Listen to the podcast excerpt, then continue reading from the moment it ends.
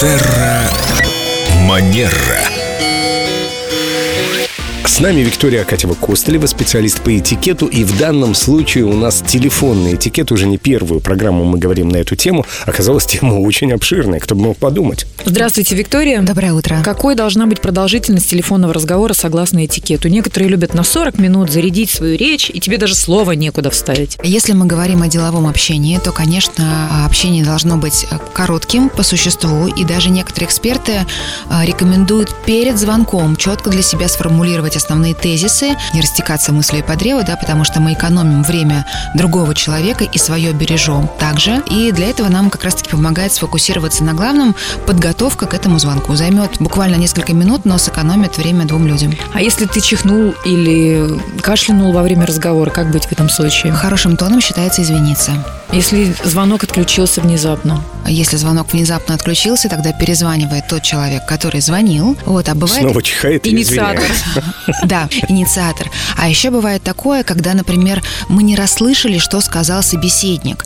Да, или, скажем, нам звонит потенциальный наш партнер и представляется, но мы не можем разобрать его имя. Какие будут рекомендации в рамках хорошего тона? Мы не говорим человеку «вас не слышно». Мы э, говорим «пожалуйста, повторите ваше имя».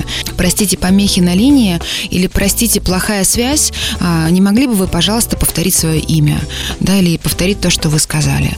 То есть не стесняться а, попросить человека проговорить, как вы сказали, по буквам, да, если, например, это имя, и нам важно к нему обращаться, конечно же, правильно. Бывают ситуации, человек разговаривал, разговаривал с кем-то, деловая беседа впервые и забыл имя. Вот это казус. Имя же приятно слышать свое, а тебя вдруг раз называют вместо Максима Алексеем. Да, ситуация неприятная. У меня такое бывает. Имя вдруг вываливается из памяти, и ты такой, «Э, а что делать-то?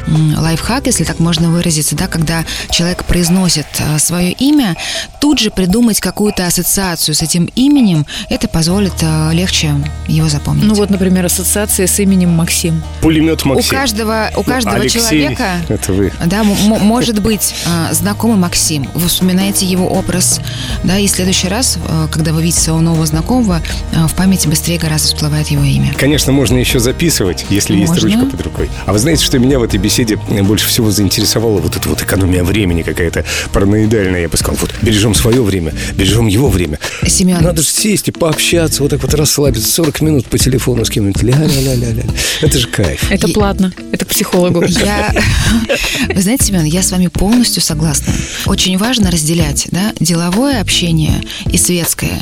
И в деловом мире, ну, таковы уж правила, да, хорошего тона, что мы бережем время друг друга, потому что ключевое, как сказала Елена, это работа. А вот в светском общении тут уже можно и душу отвести, и 40 минут, и не только 40, поговорить о том, что волнует, тревожит и интересует. Спасибо, Виктория. Век живи, век учись, это я себе говорю сейчас. Спасибо, Виктория. До свидания. До новых встреч.